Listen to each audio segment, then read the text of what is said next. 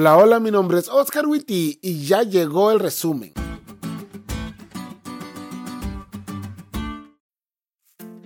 Feliz sábado, chavos. Mientras estudiaba esta semana, casi podía ver a William Miller, James White, Joseph Bates y a la misma Ellen White estudiando de la misma manera que yo.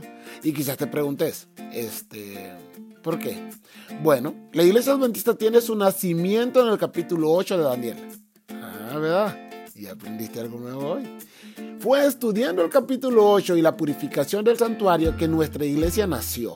Y nuestros pioneros estudiaron durante meses este capítulo. Así que al estudiar Daniel 8 estamos volviendo a donde todo comenzó. Pero bueno, basta de preámbulos y vamos directamente con el resumen. Número 1. La profecía es progresiva. La profecía de Daniel 8 es la misma profecía de Daniel 2 y Daniel 7, pero con otros símbolos y otro escenario. Hasta allí no podemos decir que es progresiva, sino repetitiva, pero lo que la hace progresiva son los detalles que nos brinda. Cada vez vemos más detalles de los reinos y la manera en la que Dios pretende volver a tener el control que Adán perdió en el Edén. Así que con cada capítulo Dios hace más interesante todo esto. Número 2 la obra del cuerno pequeño.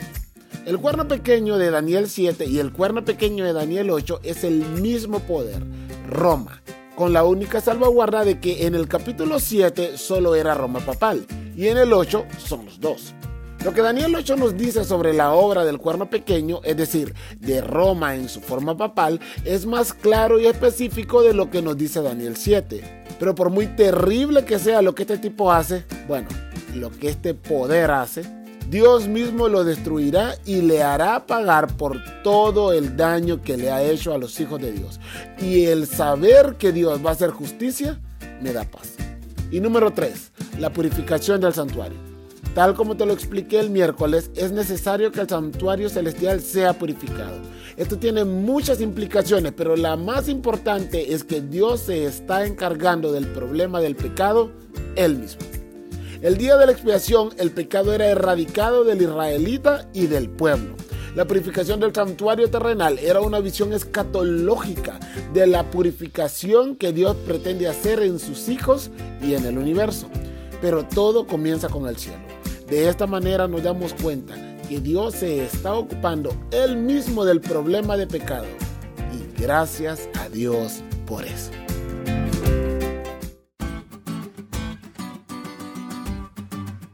¿Te diste cuenta lo cool que estuvo la lección? No te olvides de leerla y compartir este podcast con todos tus amigos. Es todo por hoy, pero mañana tendremos otra oportunidad de estudiar juntos.